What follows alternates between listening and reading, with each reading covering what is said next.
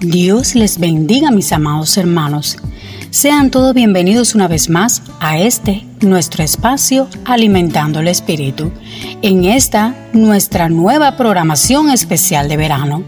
Esta vez les propongo reflexionar en la porción de la palabra que se encuentra en Proverbios 22.6 que dice así. Instruye al niño en su camino y aun cuando fuere viejo, no se apartará de él.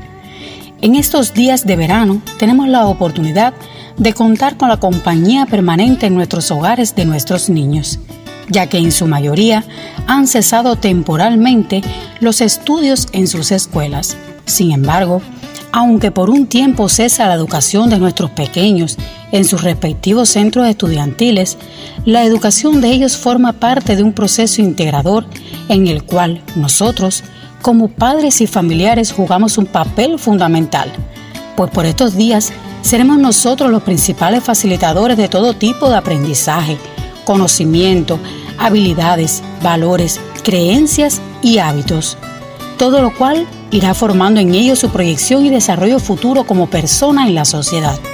La educación no es algo que se produce solo a través de palabras, sino que está presente en todas nuestras acciones, sentimientos y actitudes. Este proceso de educar a los hijos se puede tornar complicado muchas veces, pero para los padres que hemos decidido seguir a Cristo y usar su ejemplo como modelo de educación, esta tarea se nos hace más sencilla. Si ponemos cada situación en las manos del alfarero, que es Cristo Jesús. Instruir al niño en el camino del Señor es la tarea más importante que tenemos los padres en el proceso de formación de nuestros hijos, pues de ahí se definirá su forma de actuar, pensar y adorar a Dios, y a su vez intervendrá para lograr la salvación del alma del niño una vez que éste sea adulto. En este proverbio se refleja la importancia de que cada padre evalúe la forma en la que está instruyendo al niño por el modelo de Cristo.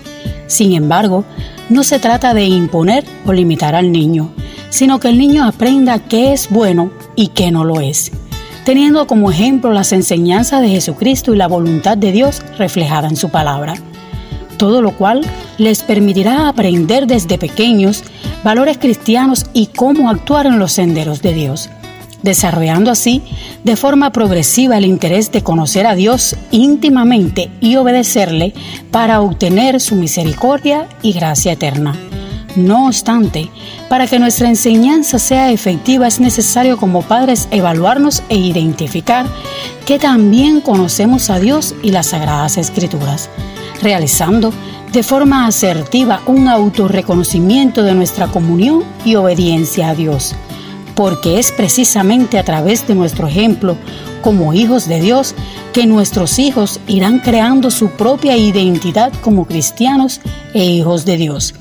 Y de esta forma estaremos llevando a cabo el cumplimiento de lo dicho en Efesios 6:4 cuando dice, y vosotros, padres, no provoquéis a ir a vuestros hijos, sino criadlos en disciplina y amonestación del Señor. Es precisamente esta la tarea más importante y hermosa que como buenos padres e hijos de Dios debemos proponernos llevar adelante en todo tiempo, momento y lugar. Como de costumbre, mis amados hermanos, ha sido un gozo enorme compartir con ustedes. Es mi deseo que la paz y el amor de Cristo esté con ustedes en todo momento. Les amo en el amor de Cristo. Tengan todos una excelente noche y que Dios les bendiga hasta que sobreabunde. Ha escrito para ustedes su hermana y amiga María Esther Armentero.